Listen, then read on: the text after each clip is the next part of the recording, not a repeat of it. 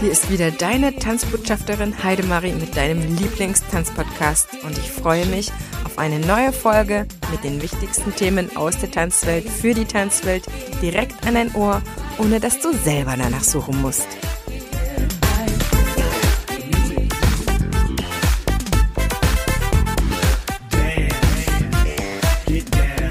Hi, ich freue mich wirklich, dass du zu dieser Folge eingeschalten hast. Vielleicht ist das die erste Folge, die du von mir hörst. Oder du hast schon den ein oder anderen Tanzpädagogik-Snack angehört. In jedem Fall geht es heute richtig zur Sache. Das Thema der Folge ist Erste Hilfe mit Unterrichtsstörungen. Und auch wenn du vielleicht auch jemand sein könntest, der bisher gesagt hat, ey, was macht die eigentlich da? Ein Podcast übers Tanzen verstehe ich nicht, ignoriere ich vielleicht auch ein bisschen, aber das Thema heute ist mega interessant. Deswegen hörst du rein. Dann kann ich dir nur sagen, ich nehme das überhaupt nicht persönlich. Ich kann das gut verstehen. Nicht jeder kann mit dem Podcast was anhören oder versteht nicht, warum sich jemand da Woche für Woche die Mühe macht und sein Wissen teilt. Ich möchte dir in jedem Fall helfen und aus meiner Erfahrung ein bisschen erzählen und auch wie ich bestimmte Sachen gemeistert habe, denn Unterrichtsstörungen für mich kann ich in jedem Fall sagen, habe ich sehr, sehr gut in den Griff gekriegt und kann die mittlerweile sehr gut durchschauen und auch handeln.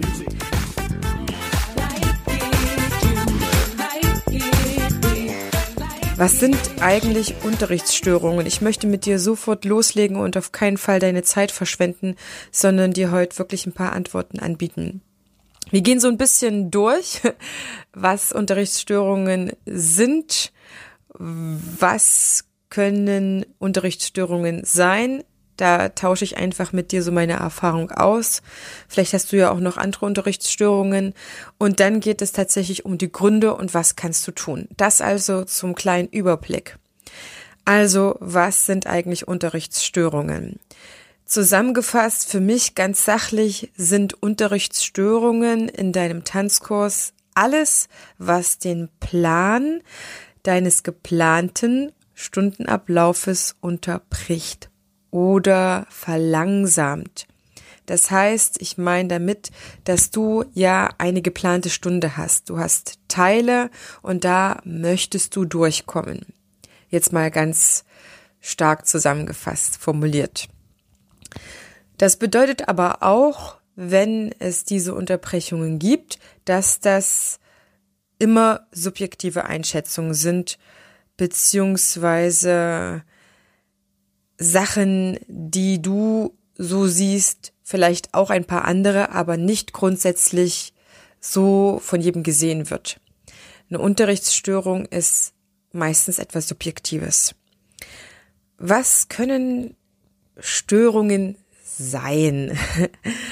Ich gehe jetzt einmal davon aus, was die meisten oder wie die meisten herangehen, ähm, die Störungen vom Teilnehmer produziert werden. Ich gehe jetzt einfach mal mit dir durch. Was können das für ähm, von Erwachsenen Störungen sein oder Unterbrechungen? Was können das von Teens äh, Seite her kommen und was von Kids Seite? Also, was äh, kann störend sein? Ich sag immer kann. Es ist immer subjektiv und ich löse das mit dir definitiv äh, gleich danach auf.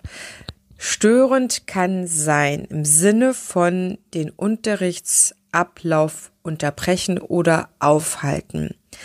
Bei Erwachsenen das Schwatzen oder meckern, reinreden, ständig nachfragen. Im Paartanz kann das auch das ja, sprechen, laute Sprechen mit dem Partner sein, vielleicht da auch ein äh, Plappern oder ja, also die Kommunikation mit dem Partner, manche schimpfen auch, ein ständiges zu spät kommen von Erwachsenenseite aus oder ein früheres Gehen, als die Tanzstunde zu Ende ist oder tatsächlich eine Auseinandersetzung mit jemandem aus dem Kurs, ob das der eigene Partner ist oder ein Teilnehmer, der ne, genauso wie ein Solokurs dann da ist. Zu dazu kommen kann bei Teens auf jeden Fall das ständige Lachen. Das ist für mich eigentlich ein Kennzeichen eines Teenkurses, wenn die so, naja, ab 12, 13 dann zu dir kommen. Gerade die Mädels, ähm, die Jungs äh, aber nicht weniger, da einfach dieses viele Kichern, Lachen, nicht mal auslachen, das kann auch sein, aber das auf jeden Fall. Und in einem Paartanzkurs kann das immer auch sein, dass da ein Tanzpartner von der anderen Seite nicht gewollt wird. Das heißt, eigentlich sind die so ausgezählt, dass sie miteinander tanzen sollen müssten, aber sie haben da keine Lust drauf. Bei den Kindern kann das sein und ich nenne jetzt mal so wirklich ein paar typische Sachen, die sehr häufig vorkommen im Ranking. Es gibt noch so viele andere Sachen, die störend sein können und da kannst du dich gerne vertrauensvoll an mich wenden, was da äh, bei dir gerade los ist, wo du Unterstützung brauchst und wir lösen das mal zusammen auf, weil oft sind das gar nicht viele Sachen, nur ein paar braucht es, die einem bewusst sein müssen. Kinder sitzen am Rand und machen nicht mit beziehungsweise setzen sich mitten in der Stunde einfach an den Rand und machen nicht mit. Andere folgen. Das kann ein weiterer äh, Störungsfaktor sein. Manchmal ist das nicht mal das eine Kind. Durch den Raum flitzen, wenn das nicht die äh, Instruktion war. Rumschreien würde ich definitiv als Unterrichtsstörung ähm, kennzeichnen, die dann auch gar nicht mehr subjektiv ist, und da kommen wir auch gerne nochmal später dazu oder in einer anderen Folge. Und dich, in Klammern ständig, während des Tanzens, während ihr zusammen tanzt, ansprechen, kann eine Störung sein. Körperliche Anhänglichkeit, wenn ein Kind dich besonders mag und dir das körperlich auch zeigt. Manchmal gibt es ja so Sequenzen, da hockt man zusammen oder schaut sich was an und wenn dann Kinder diese Nähe zu dir aufsuchen, diese körperliche Nähe auf dem Schoß sitzen, sich manchmal nicht festklammern. Das meint es damit. Oder wenn ein Kind beim Toilettengang Hilfe braucht und du ohne Assistenz unterrichtest und diesem Kind Hilfestellung geben musst, weil es sonst einpullern wird. Nicht jeder unterrichtet ja seine Kurse mit Assistenz. Und was natürlich auch auf jeden Fall auf dieser Liste der Unterrichtsstörungen steht, es können die zuschauenden Eltern sein. Ich habe schon die einen wie die anderen Stunden erlebt. Ich habe schon Stunden erlebt mit Eltern, die waren ein Traum. Die Eltern waren aufmerksam, waren nicht am Handy und haben sogar fast noch dafür gesorgt, dass die Disziplin noch stärker war. Ich habe aber auch schon Stunden erlebt, da war das ganz anders und die Kinder sind ständig zu den Eltern gerannt. Die Eltern haben auch mal reingeplappert. Ich hatte sogar mal eine Stunde, es ist tatsächlich schon ein bisschen länger her, da gab es tatsächlich eine Korrektur der Mutter, die meinte, ich müsse das alles anders machen. Also auch ganz spannende Sachen, die einem da passieren können. Es gibt noch viel, viel mehr Sachen. Es kommt immer auch drauf an, wie deine Location, an der du un äh, unterrichtest, gestaltet ist. Das ähm, hängt manchmal wirklich damit zusammen, wie die Unterrichtssituation ist, was da für Störungen auftreten können. Jetzt erwähne ich noch deinen Teil.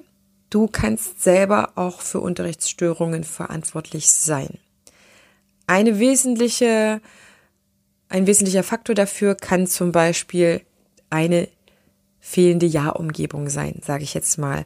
Das heißt, es gibt ähm, vielleicht durch den Raum oder durch dich selber ähm, Gründe, warum Kinder dann den Unterricht unterbrechen. Ich habe das zum Beispiel bei mir eine Zeit lang gehabt, indem man äh, durch meine Außenwand, die äh, ein großes Schaufenster ist und noch eine gläserne Tür ist, eine Weile lang nicht optimal beklebt hatte. Das heißt, ich hatte da einen sehr, sehr schicken Vorhang, der das fast das ganze Fenster auch ähm, eingenommen hat, aber die Kinder hatten dennoch die Möglichkeit, von innen ein Stückchen weit diesen Vorhang zur Seite zu schieben, um nach draußen zu schauen. Und seitdem ich das verändert hatte, das war natürlich auch ein Kostenfaktor, warum ich das eine Zeit lang nicht machen konnte. Aber es hat sich dadurch schlagartig die Situation verbessert und diesen Faktor habe ich dadurch äh, eliminiert.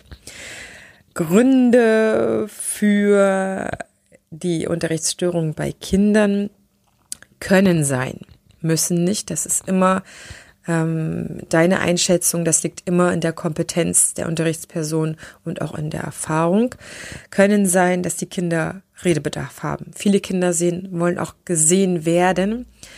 Und ansonsten ist es einfach wie bei Erwachsenen oft auch der Grund, dass sie unterfordert sind, dass sie überfordert sind oder dass sie, wie soll ich sagen, im Kurs nicht wohlfühlen, weil das nicht der richtige Tanzstil ist oder nicht die richtige Art und Weise. Das sind eigentlich immer in die groben Richtungen, die ich zuerst denke, meine Beobachtung dann überprüfe und dann da reingehe. Bei Kindern kann das durchaus vielschichtiger sein Dazu wird es von meiner Seite auf jeden Fall nochmal einen Blog geben, ein Blogartikel, warum Kinder Kurse nicht buchen, beziehungsweise warum die Eltern die Kurse für die Kinder nicht buchen. Kinder buchen ja keine Kurse. Aber es gibt äh, viele, viele Gründe. Ich habe mal so 15 ausgemacht, warum ähm, ein Tanzkurs, obwohl Kinder tatsächlich tanzen wollen, dann doch nicht äh, teilnehmen können.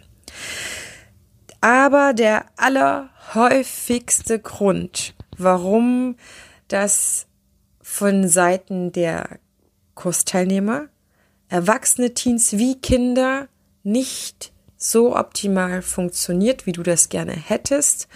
Und jetzt fühl dich bitte, bitte, bitte nicht auf den Schlips getreten, sondern wir, wir reden ja Tacheles miteinander.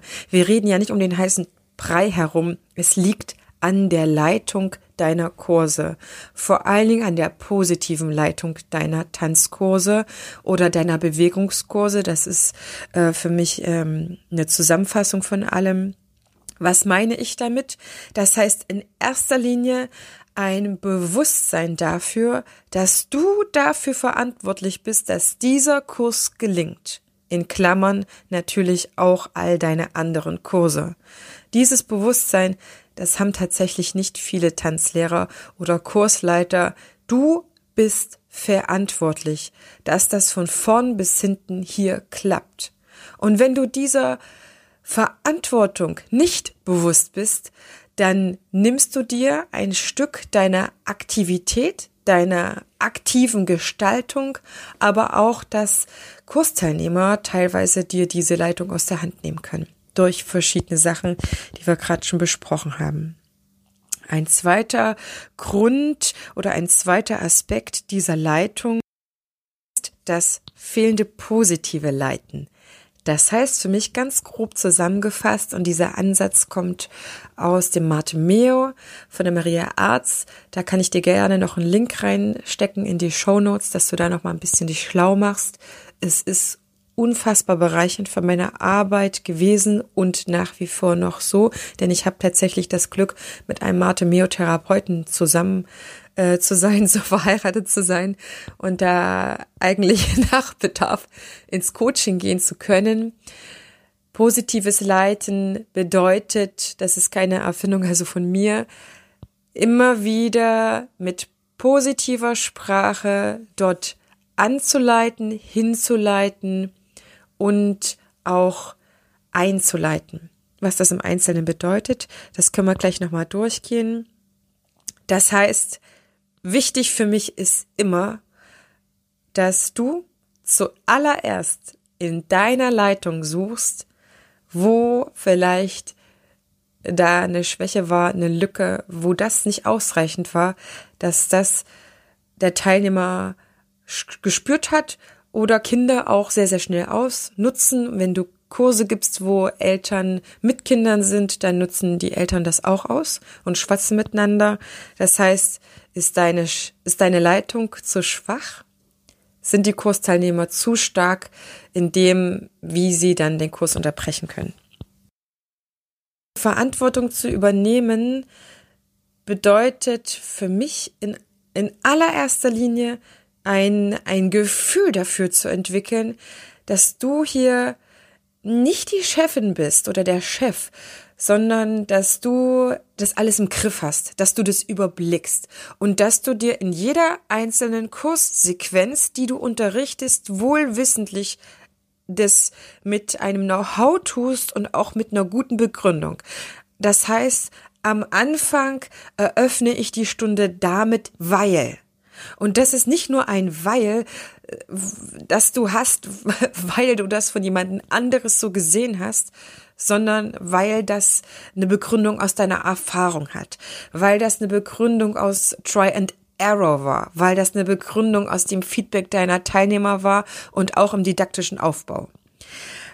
Einleiten, anleiten, überleiten ist das, ist das große Werkzeug, wenn es darum geht, in die positive Leitung deiner Tanzkurse zu gehen. Das heißt, einzuleiten in jeden einzelnen Unterrichtsbestandteil, diesen Unterrichtsbestandteil sequenziert anzuleiten, das heißt auch kleinschrittig zu arbeiten, gerade wenn du zum ersten Mal eine Choreo anleitest, eine Erklärung anleitest, eine Figur anleitest. Das ist ja das, was wir machen. Wir sind ja Anleitende oder Vermittler.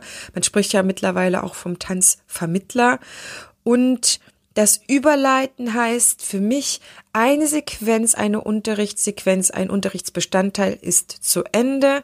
Wenn dir da nochmal ähm, bewusst werden sollte, wollte, was ich damit meine, dann hör nochmal in die vorgehende Folge zur ersten Tanzstunde rein. Da gehe ich das nochmal ganz äh, analytisch durch. Das ist für mich ein Aufbau, der auch in anderen Tanzstunden dann in der Folge sehr sinnvoll ist und eben in der ersten Tanzstunde für den ähm, Tanzanfangende oder Tanzstundennutzer oder Tanzschüler von mir aus ähm, Sinn macht. Das heißt, das Überleiten ähm, auch wieder benennen. Das große, große Werkzeug vom Tanzkurs Anleiten oder Leiten ist das Benennen. Ich sage das, was ich tue. Und bei Kindern kommt irgendwann nochmal sehr viel genauer, auch bei Erwachsenen, dazu, das teilweise zu benennen, was ich wünsche, dass sie tun, über zum Beispiel einen anderen Teilnehmer. Ganz, ganz, ganz, ganz wenig zu benennen, das was nicht getan werden soll. Das heißt, positives Leiten, ist immer das Benennen, was getan werden soll. Dazu wird es auch noch viel, viel mehr geben in den Seminaren am 29. März, wenn du also Lust hast, mehr darüber zu erfahren, über das Leiten in der Didaktik, aber auch in der Methodik, das gehirngerechte Unterrichten, dann bist du super herzlich eingeladen, da am 29. März zu mir zu kommen. Wir tauschen uns aus. Das ist ein Seminar, oder Seminare, die nicht auf äh, rein Input von mir basieren, sondern wir arbeiten miteinander. Deswegen ist die Teilnehmerzahl auch begrenzt, damit halt tatsächlich ähm, du als Teilnehmer oder als Teilnehmende hinterher rausgehen kannst und sagen, und jetzt mache ich das tatsächlich alles äh, auf einem nächsten Level meiner Unterrichtsqualität. Noch ein paar Tipps, was du, was sofort hilft, was dir sofort hilft, was deinem Tanzunterricht sofort hilft. Frage dich, an welcher Stelle in meinem Tanzkurs ist die Unterrichtsstörung aufgetreten? Wer war es? Und was hat derjenige gemacht? Und wo vom Gefühl her habe ich nicht gut genug angeleitet? Beziehungsweise fehlte meine meine Anleitung, meine Leitung. Wenn ich mit dir ins Coaching gehen würde, würden wir da ein bisschen anders arbeiten. Ähm, ich würde einfach mit dir anhand einer Unterrichtsvideosequenz schauen, was machst du schon gut, wo kannst du noch besser werden. Aber jetzt für die erste Hilfe ist tatsächlich, damit du schnell äh, ins Beheben kommst, da die Frage ähm, sinnvoll. Was du definitiv machen kannst als Tipp zwei: Beobachten, beobachten, beobachten. Das ist für mich die hohe Kunst der Tanzpädagogik oder des Tanzpädagogen, warum ich gerne trotzdem immer noch den Begriff Pädagogik verwende, ist, dass wir ständig am Sprechen, am Anleiten sind, am gleichzeitig Beobachten und ständigen Feinjustieren unseres, unseres Unterrichts. Das ist auch der Grund, warum ich der Meinung bin, dass Tanzstunden gut bezahlt werden sollte, weil wir eben nicht uns hinsetzen und eine Tätigkeit machen, sondern im Wesentlichen in einer Unterrichtsstunde zehn Tätigkeiten auf einmal machen sollten, äh, ne, sollten, sollten ähm, und auf einem Energielevel arbeiten, was vielleicht, keine Ahnung, von einem Arzt ist, der auch, wenn der Patient kommt, super viele Sachen auf einmal macht. Ich habe das anhand meiner Eltern immer festgestellt, was die für einen Job gemacht haben und geleistet haben. Die sind nämlich beide Pfarrer. Und wenn mein, wenn ich meinen Papa als Kind beim, beim Gottesdienst halten zugesehen habe, dann hat er auch unfassbar viele Sachen auf einmal gemacht. Das ist ne, bei, bei, bei einer Unterrichtstätigkeit einfach auch nicht anders. Und dann sind die 200 Prozent anwesend, 200 Prozent da.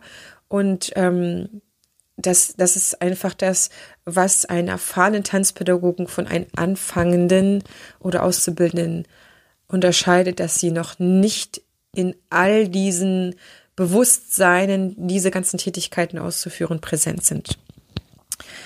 Und was ich dir auch helfen kann, ist in jedem Falle, wenn diese Unterrichtsstörung hm, noch nicht beseitigt werden konnte, wenn du aber merkst, ich hatte zum Beispiel mal eine ganze Weile ein Kind, das durch äh, viel Schreien aufgefallen ist, da nochmal vorneweg mit dem Kind äh, ganz kurz ins kleine Gespräch zu gehen, da nochmal zu sagen, ne, Mensch, du wolltest das ja auch nicht mehr machen, das hat dir selber nicht gefallen und das äh, ist auch irgendwie äh, ein Kopfschmerz dann für die anderen, wenn das dadurch behoben werden kann.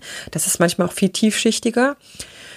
Oder du konntest in der Stunde nicht so agieren, kannst dir aber im Nachhinein definitiv Zeit dafür nehmen, da nochmal dem nachzugehen. Das ist bei Erwachsenen, Teens und Kids genauso sinnvoll und meines Erachtens auch effektiv.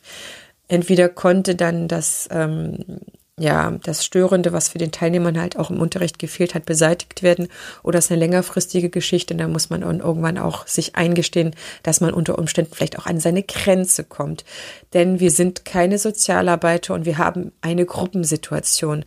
Und die Gruppensituation unterscheidet sich immer im Wesentlichen im Eins zu eins. Manche Sachen kann auch der beste Unterricht einfach nicht wettmachen, weil das Kind an für sich bestimmte Sachen vielleicht noch nicht entwickelt hat. Da muss man also noch genauer hinsehen. Da sind erstmal eine ganze Menge Sachen. Ich hoffe, da war äh, reichhaltig was für dich dabei. Es sind auch immer wieder Themen ähm, vielseitig, vielschichtig, dass ich da gezielt mit einem Blogartikel nochmal reingehen werde definitiv im, in den Seminaren am 29. März. Und dann wünsche ich dir, dass du mit den Tipps schon mal die ersten Unterrichtsstörungen für dich ähm, reduzieren kannst oder abstellen kannst und dir Gedanken darüber machst, wie du deinen Unterricht machen möchtest. Vielleicht gibt es auch ein paar Unterrichtsbedingungen, die du für dich eigentlich anders haben möchtest, die du auch ändern kannst. Das heißt, seh dich in einer noch aktiveren Position, deinen Tanzunterricht zu gestalten, deine Regeln auch zu machen. Und wenn es ein paar Sachen gibt, die immer wieder auftreten, dann sorge dafür, dass die Teilnehmer deine Bedingungen kennen, unter denen du unterrichten möchtest. Das ist auch nochmal etwas sehr, sehr, sehr wertvolles, ähm, das vorne wegzunehmen, was jetzt kommt, was am optimalsten auch ähm, ne, für alle Kursteilnehmer ist, damit ihr ins Tanzen kommt. Das funktioniert sehr gut, wenn wenigstens ein Teil der anwesenden Teilnehmer Erwachsene sind. Denn dann sind die mit in der Verantwortung, dann holst du die mit an Bord. Wenn das Kinder sind und Teens, dann bist du derjenige, der dafür zu sorgen hat, dass die Tanzstunde gelingt. Und sie gelingt. Sie gelingt ja vielen Tanzkollegen. Also müssen wir schauen oder musst du schauen, was davon von deiner Tanzstunde ist vielleicht überarbeitbar, ist vielleicht ähm, aussortierbar, ist austauschbar und besser für diese Gruppe geeignet. Hau rein. Ich wünsche dir ganz viel Erfolg. Wenn du mehr wissen willst, dann folg mir gerne auf Instagram, lies meine Blogartikel, die sind auch alle kostenlos und schreib mir gerne eine E-Mail. Vielleicht ist auch manchmal ein Coaching von jemand anderes sinnvoll. Ich unterstütze dich wahnsinnig gerne und dann wünsche ich dir eine mega tolle Unterrichtszeit. Deine Tanzbotschafterin Heidemarie.